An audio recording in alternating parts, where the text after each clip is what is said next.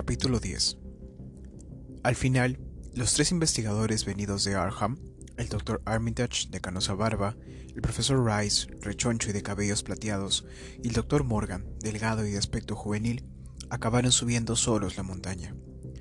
Tras instruir con suma paciencia a los aldeanos sobre cómo enfocar y utilizar el catalejo, lo dejaron con el atemorizado grupo que se quedó en el camino. A medida que subían aquellos tres hombres, los aldeanos fueron pasándoselo de mano en mano para poder verlos de cerca. La subida era ardua, y en más de una ocasión tuvieron que echar una mano a Armitage. Muy por encima del esforzado grupo expedicionario, el gran sendero abierto en la montaña retumbaba como si un infernal hacedor volviera a pasar por él con premosa albocía. Así pues, era patente que los perseguidores cobraban terreno. Kirtus Waterley, de la rama no degenerada de los Waterley, era quien miraba por el catalejo cuando los investigadores de Arham se desviaron del sendero. Curtis dijo al resto del grupo que, sin duda, los tres hombres trataban de llegar a un pico inferior desde el que se divisaba el sendero, en un lugar muy por encima de donde se estaba aplastando la vegetación en aquellos momentos. Y así fue en realidad, pues los expedicionarios alcanzaron la pequeña elevación al poco de que el invisible monstruo pasara por allí. Luego, Wesley Corey, que a la sazón miraba por el objetivo, gritó con todas sus fuerzas que Armitage se había puesto a ajustar el pulverizador que llevaba Rice, y todo indicaba que algo iba a ocurrir de un momento a otro. El desasosiego empezó a cundir entre el grupo del camino, pues, según les habían dicho, el pulverizador debería hacer visible por unos instantes al desconocido horror. Dos o tres hombres cerraron los ojos, en tanto que Curtis Waterley arrebató el catalejo a Wesley y lo dirigió hacia el punto más distante posible. Pudo ver que Rice, desde el lugar de observación en que se encontraban los expedicionarios, por encima y justo detrás del monstruoso ser, tenía una excelente oportunidad para intentar diseminar los potentes polvos de prodigiosos efectos. El resto de los que aún estaban en el camino solo pudieron ver el fugaz resplandor de una nube grisácea, una nube del tamaño de un edificio relativamente alto, próxima a la cima de la montaña. Curtis, que era quien en aquellos momentos miraba por el catalejo, lo dejó caer de golpe sobre el barro que les cubría hasta los tobillos al tiempo que lanzaba un grito aterrador. Se tambaleó y habría caído al suelo de no ser por dos o tres compañeros que le ayudaron y le sostuvieron en pie. Un casi inaudible gemido era lo único que salía de sus labios. ¡Oh! ¡Oh, Dios Todopoderoso! Eso... Eso... Luego se organizó un auténtico pandemonium, pues todos querían preguntar a la vez, y solo Henry Wheeler se ocupó de recoger el catalejo caído en tierra y de limpiarle el barro.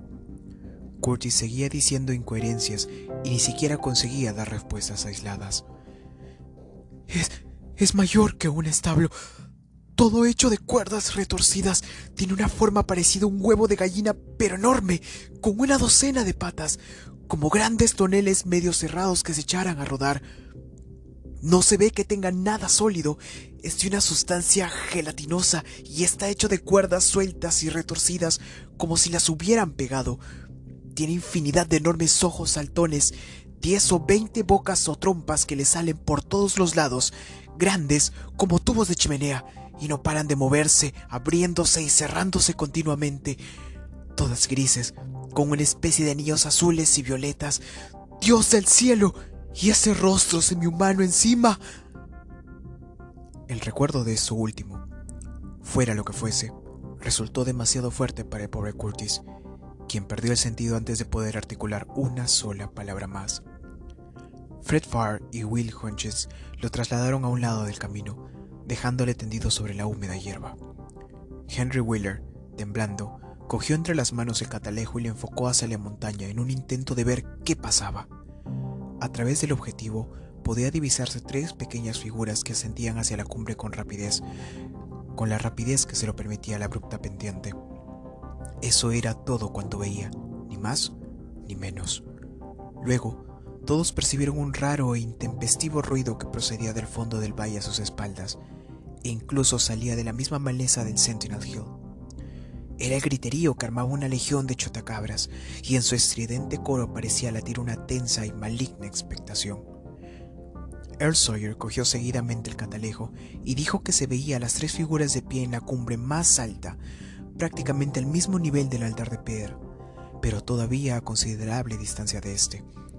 Uno de los hombres, dijo Earl Sawyer, parecía alzar los brazos por encima de su cabeza a intervalos rítmicos, y al decir esto los demás creyeron oír un tenue sonido casi musical a lo lejos, como si una ruidosa salmodia acompañara sus gestos. La extraña silueta en aquel lejano pico debía constituir todo un grotesco e impresionante espectáculo, pero ninguno de los presentes se sentía con humor para hacer consideraciones estéticas. Me imagino que ahora están entonando el conjuro, dijo Wheeler en voz baja, al tiempo que arrebataba el catalejo de manos de Sawyer. Mientras las chotacabras chirriaban con singular estridencia y a un ritmo curiosamente irregular que no guardaba ningún parecido con las modulaciones del ritual. De repente, la luz del sol disminuyó sin que, a primera vista, se debiera a la acción de ninguna nube. Era un fenómeno realmente singular y así lo apreciaron todos. Parecía como si en el interior de las montañas estuviera gestándose un estrepitoso fragor, extrañamente acorde con otro fragor que vendía del firmamento. Un relámpago rasgó el aire y los asombrados hombres buscaron en vano los indicios de la tormenta. La salmodia que entonaban los investigadores de Arham llegaba ahora nítidamente hasta ellos, y Wheeler vio a través del catalejo que levantaban los brazos al compás de las palabras del conjuro podía oírse a sí mismo el furioso ladrido de los perros en una granja lejana. Los cambios en las tonalidades de la luz solar fueron más, y los hombres apiñados en el camino seguían mirando perplejos el horizonte. Unas tinieblas violáceas, originadas como consecuencia de un espectral oscurecimiento del azul celeste, se cernían sobre las retumbantes colinas. Seguidamente, volvió a rasgar el cielo un relámpago, algo más deslumbrante que el anterior, y todos creyeron ver como si una especie de nebulosidad se levantara en torno al altar de piedra allá en la lejana cumbre. Nadie, empero, miraba con el catalejo en aquellos instantes. Los chotacabras seguían emitiendo sus irregulares chirridos, en tanto los hombres de Dunwich se preparaban, en medio de una gran tensión, para enfrentarse con la imponderable amenaza que parecía rondar por la atmósfera. De repente, y sin que nadie lo esperara, se dejaron oír unos sonidos vocales sordos, cascados y roncos que jamás olvidarían los integrantes del despavorido grupo que los oyó. Pero aquellos sonidos no podían proceder de ninguna garganta humana, pues los órganos vocales del hombre no son capaces de producir semejantes atrocidades acústicas. Más bien, se diría que habían salido del mismo Averno, si no fuese harto evidente que su origen se encontraba en el altar de piedra de Sentinel Hill y hasta casi es erróneo llamar a semejantes atrocidades sonidos, por cuanto su timbre, horrible a la par que extremadamente bajo, se dirigía mucho más a los focos de la conciencia y al terror que al oído. Pero uno debe calificarlos de tal, pues su forma recordaba, irrefutable aunque vagamente, a palabras semiarticuladas. Eran unos sonidos estruendosos, estruendosos cual fragores de la montaña o los truenos por encima de los que resonaban, pero no procedían de ser visible alguno. Y como la imaginación es capaz de sugerir las más descabelladas suposiciones en cuanto a los seres invisibles se refiere, los hombres agrupados al pie de la montaña se apuñaron todavía más si cabe, y se echaron hacia atrás como si temiesen que fuesen a alcanzarles en un golpe fortuito.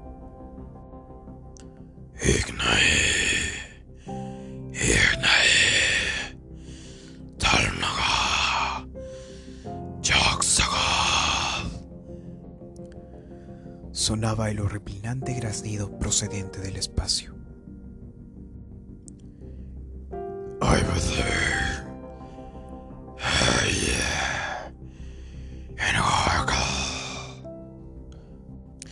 En aquel momento, quienquiera que fuese el que hablase, pareció titubear, como si estuviera liberándose una pavorosa contienda espiritual en su interior. Henry Weller volvió a enfocar el catalejo, pero tan solo divisó las tres figuras humanas grotescamente recortadas en la cima del Sentinel Hill, las cuales no paraban de agitar los brazos a un ritmo frenético y de hacer extraños gestos como si la ceremonia del conjuro estuviese próxima a su culminación.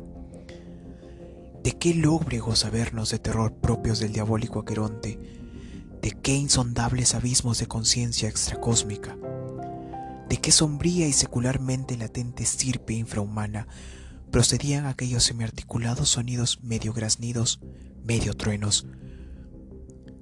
De repente, volvían a oírse con renovado espíritu y coherencia al acercarse a su máximo final y más desgarrador frenesí.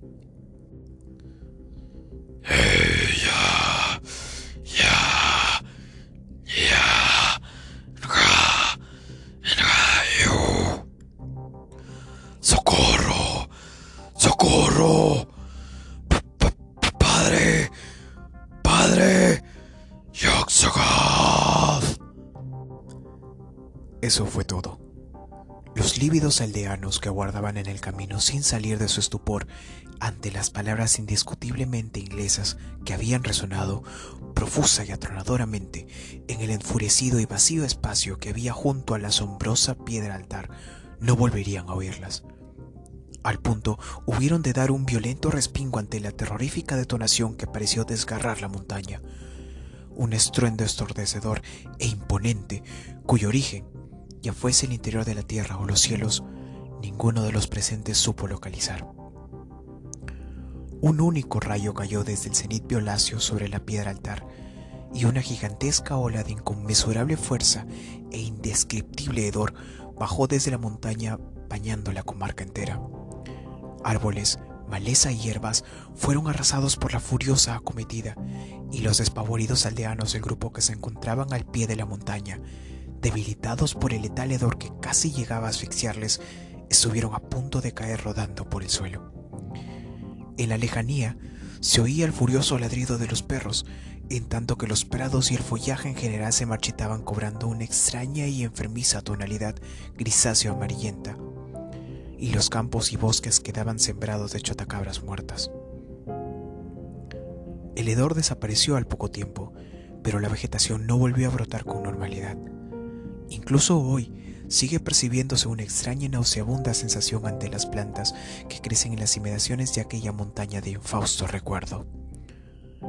Curtis Waterley comenzaba a volver en sí, cuando se vio a los tres hombres de Arham descender lentamente por la vertiente montañosa bajo los rayos de un sol cada vez más resplandeciente e inmaculado.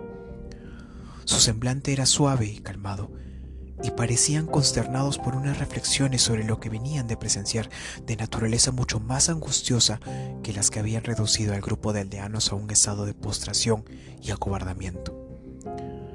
En respuesta a la lluvia de preguntas que cayó sobre ellos, los tres investigadores se limitaron a sacudir la cabeza y a reafirmar un hecho de vital importancia.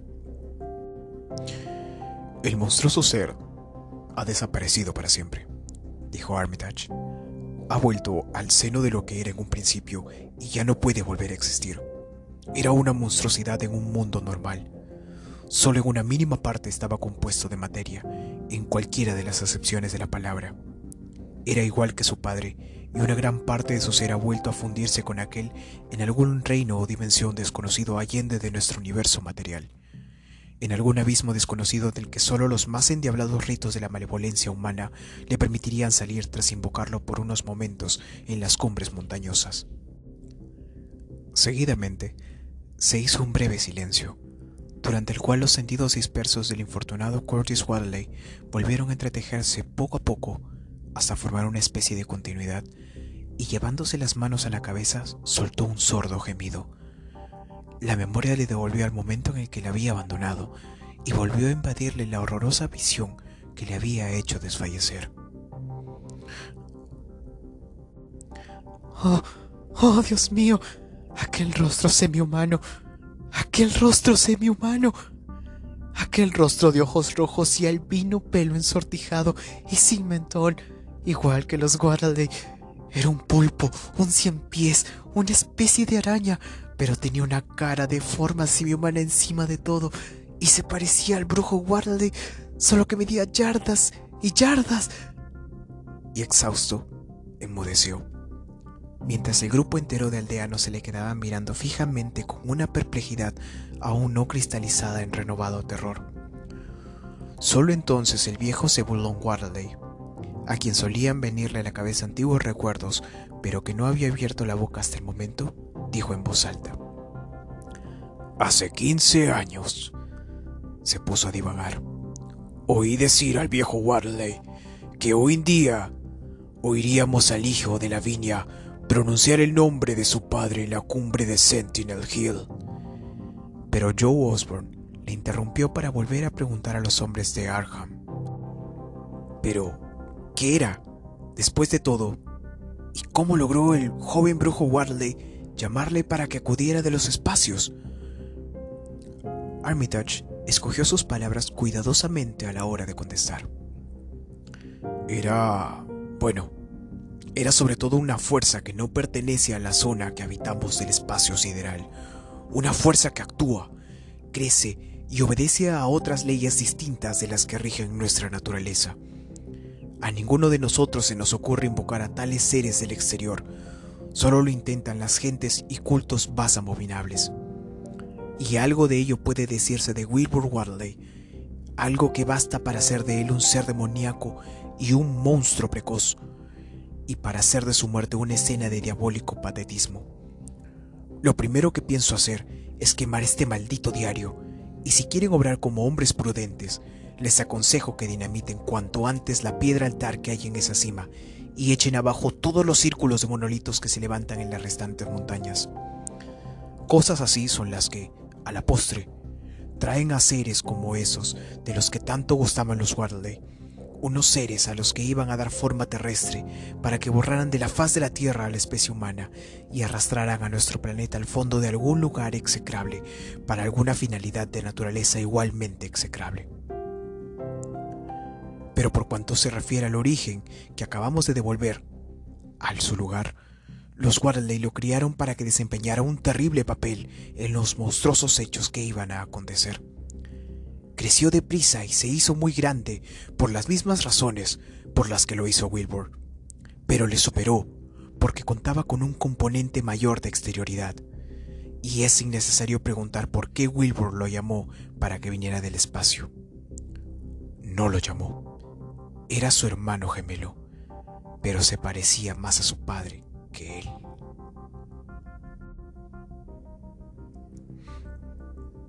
Y bueno, mis queridos escuchas, espero la historia les haya agradado.